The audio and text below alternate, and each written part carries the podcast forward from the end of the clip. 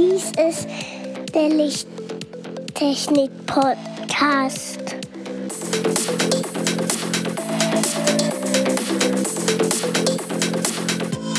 Das beste Licht für deinen Bedarf.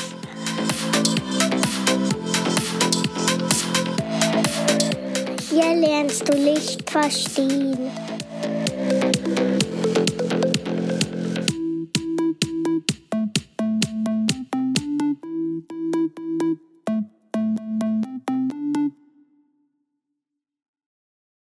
Willkommen zum Lichttechnik-Podcast Folge 25.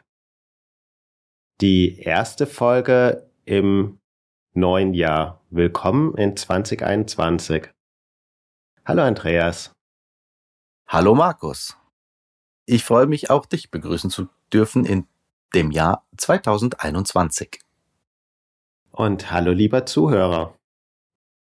Auch dich heißen wir in 2021 herzlich willkommen. Das heutige Thema eine übergroße Fotodiode, auch Solarzelle genannt. Die Solarzelle basiert auf den von Becquerel in den 1830ern entdeckten Becquerel-Effekt. Das war die Reaktion von Metallmolekülen in einer Lösung auf Licht. Bei der Forschung nach geeigneten Materialien von Unterwasserkabeln für Telegrafenleitungen hat ein britischer Forscher namens Smith den Fotoeffekt von Selen entdeckt. Da baute sich eine Spannung auf und damit konnte er in dem Moment nichts anfangen. Allerdings wenige Jahre später, im Jahr 1883, wurde von dem Amerikaner Charles Fritz eine funktionsfähige Solarzelle gebaut, die auf Selen basierte.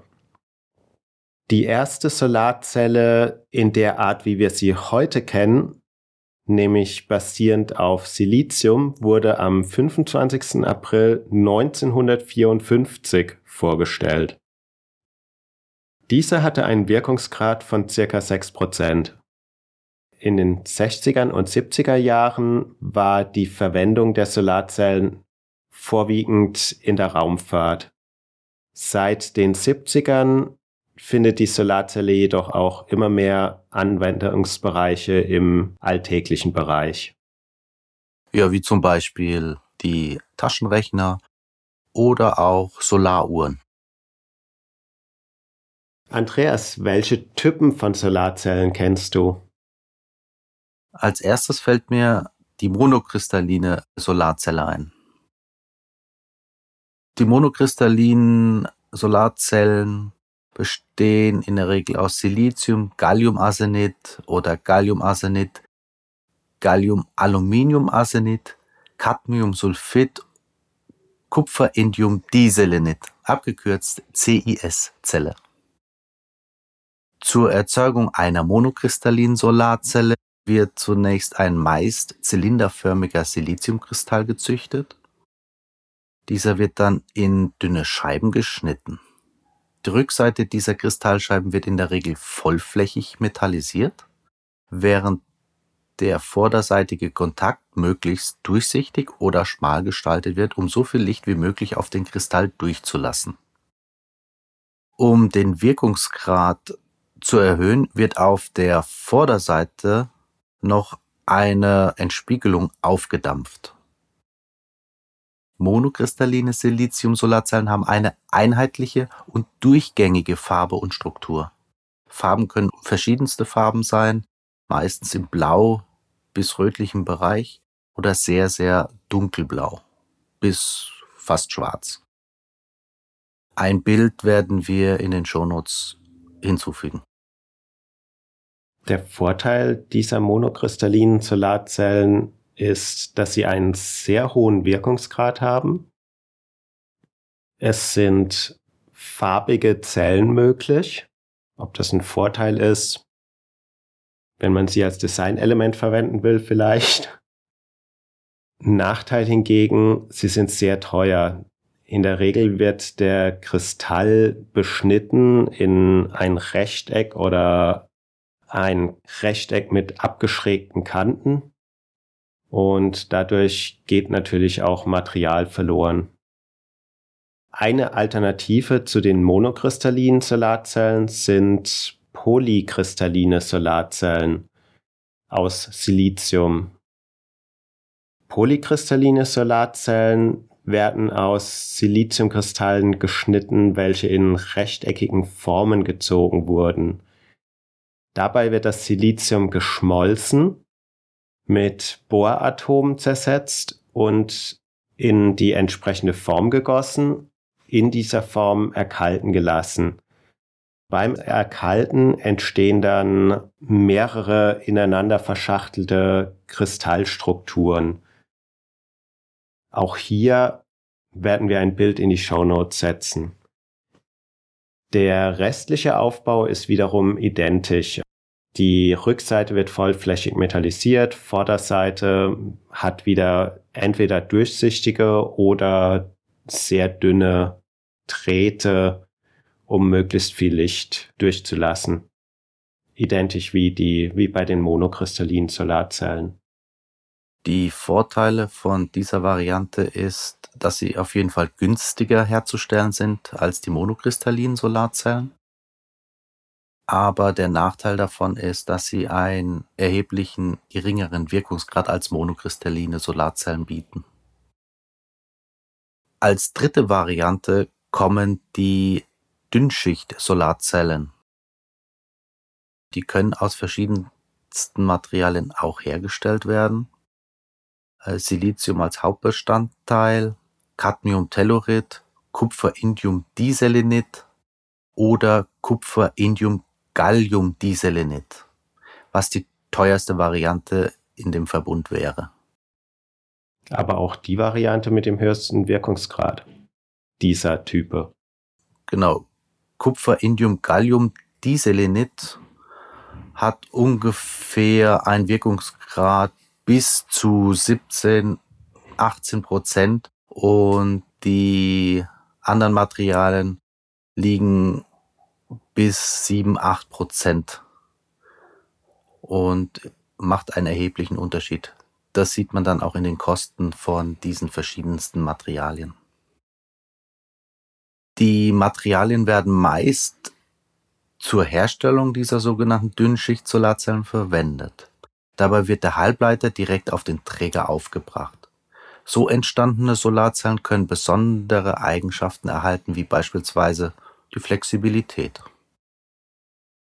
Die Art der Herstellung erfordert einen recht geringen Materialeinsatz des Halbleiters, ist somit recht preiswert zu realisieren. Der Nachteil ist jedoch die geringere Effizienz im Vergleich zu den Kristallsolarzellen. Und ein weiterer Vorteil ist, dass diese Solarzellen auch noch recht temperaturstabil sind. Die CIGS-Module. Eins noch. Bei den Nachteilen ist es dann abhängig auch wirklich davon, welches Material für diese Dünnschicht Solarzellen verwendet wird. Das ist natürlich der geringe Wirkungsgrad. Der geringste Wirkungsgrad, genau.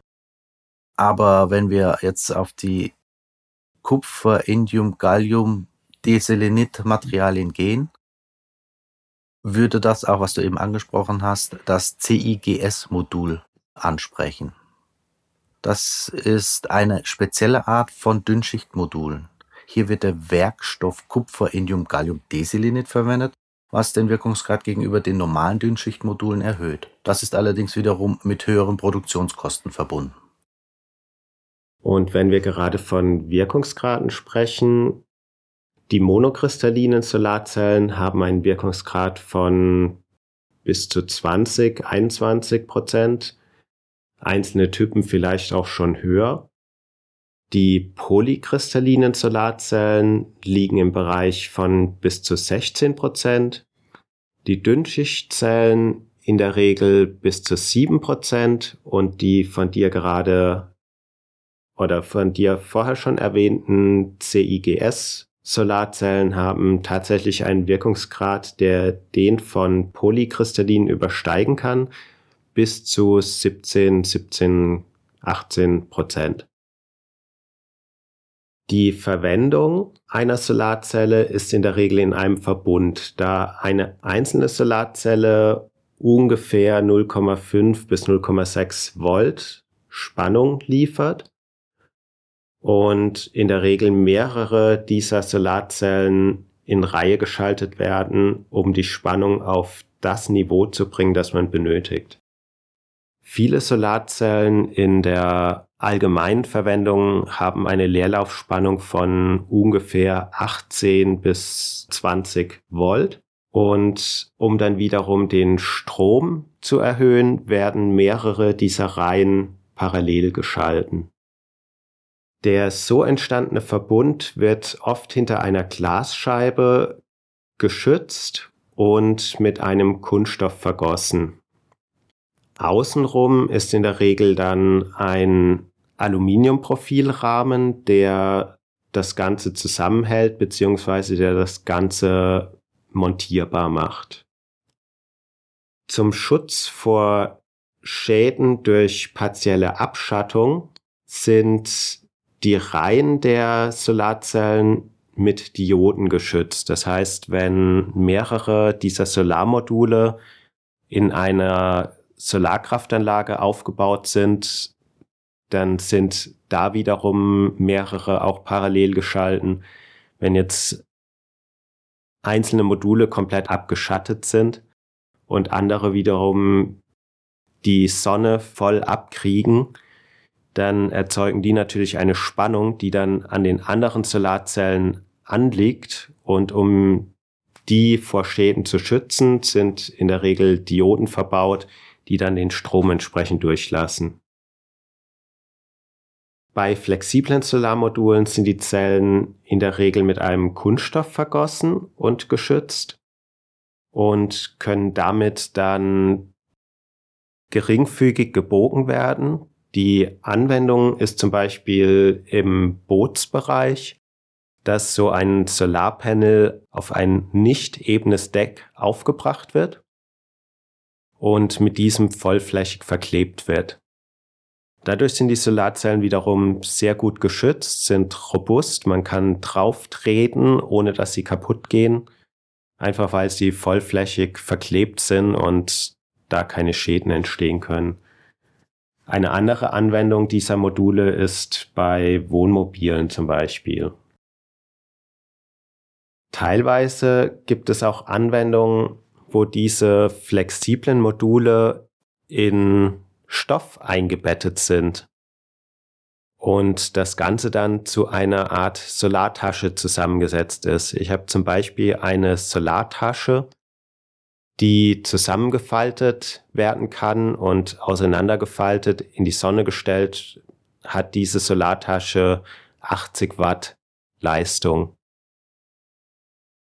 Dann gibt es natürlich noch Solarrucksäcke, bei denen ein USB-Port oder eine Powerbank im Rucksack integriert ist und eine Solaroberfläche, mehrere Solarzellen in den Stoff eingenäht sind oder direkt Powerbanks, die Solarzellen auf der Oberfläche haben. Dann gibt es noch eine Firma, die ein Automobil entwickelt hat, das an jeder größeren Fläche, Autodach, Motorhaube, Kotflügel, Türen und so weiter, überall wo größere Flächen sind, haben die Solarpanels in das Fahrzeug eingegossen, in die Oberfläche eingegossen und haben ein reines Elektrofahrzeug damit aufgebaut, ein familiengeeignetes Fahrzeug, das rein durch die selbst erzeugte Menge an Solarstrom am Tag 35 Kilometer fahren kann. Also das Fahrzeug lädt ungefähr 35 Kilometer Reichweite pro Tag. Und in Summe hat das Fahrzeug Batterien drin, dass du in einer Größenordnung von 200, 300 Kilometer fahren kannst. Und wenn du keine Steckdose zur Verfügung hast, kannst du immer noch, wie gesagt, ungefähr 30, 35 Kilometer am Tag damit fahren. Andreas, welches war die erste Solarzelle, mit der du in Kontakt gekommen bist? Ich erinnere mich an ein Projekt in der fünften Klasse. Da sollten wir ein Ladegerät bauen. Und da bin ich zum ersten Mal mit Solarzellen in Berührung gekommen. Wenn nicht schon bei Taschenrechnern, die wir eventuell schon irgendwo rumfliegen hatten. Aber da habe ich mir noch nicht so viele Gedanken um Solarzellen gemacht. Das Interessante an diesen Taschenrechnern war ja in erster Linie, dass sie immer funktioniert haben, sobald der Raum auch nur geringfügig Licht hatte. Genau. Wenn es ein bisschen zu wenig war, dann hat es zwar kryptische Zeichen angezeigt, aber da hat nicht viel gefehlt, dann war wieder alles da. Also bei Taschenrechnern, die jetzt keine Backup-Batterie drin hatten, die gingen in der Regel immer. Und wann bist du das erste Mal in Kontakt von Solarzellen gekommen? Bei mir war der erste Kontakt tatsächlich mit einem Taschenrechner, an das ich mich erinnern kann. Das war ein Taschenrechner, den ich beim Tag der offenen Tür im Wasserkraftwerk bekommen habe. Und die erste leistungsfähige Solaranlage, die richtig gut Leistung gebracht hat, war dann erst beim Kauf unseres Campers, der eine Solaranlage auf dem Dach hatte. Diese Solaranlage lädt die Aufbaubatterie und wenn die Aufbaubatterie geladen ist, lädt sie die Motorraumbatterie beziehungsweise schaltet diese auf Erhaltungsladung. Na, dann ist ja dein Camper ja schon gut ausgestattet, für paar Tage autark leben zu können. Genau. Essen machst du wahrscheinlich mit Gas warm. Dein Motor betreibst du mit Diesel oder Benzin. Das, was am meisten begrenzt in der Autarkie ist die Kassettentoilette. Ja. Weil die bei vier Personen in der Regel nach spätestens zwei bis drei Tagen voll ist und man dann die Kassette leeren muss. Aber wie wir bei der Bundeswehr gelernt haben, ein Spaten reicht völlig aus. Im Notfall natürlich. Genau. ich bedanke mich bei dir für diese spannende Folge, Andreas, und für den Einblick in ein spannendes Themenfeld. Ja, ich bedanke mich ebenso.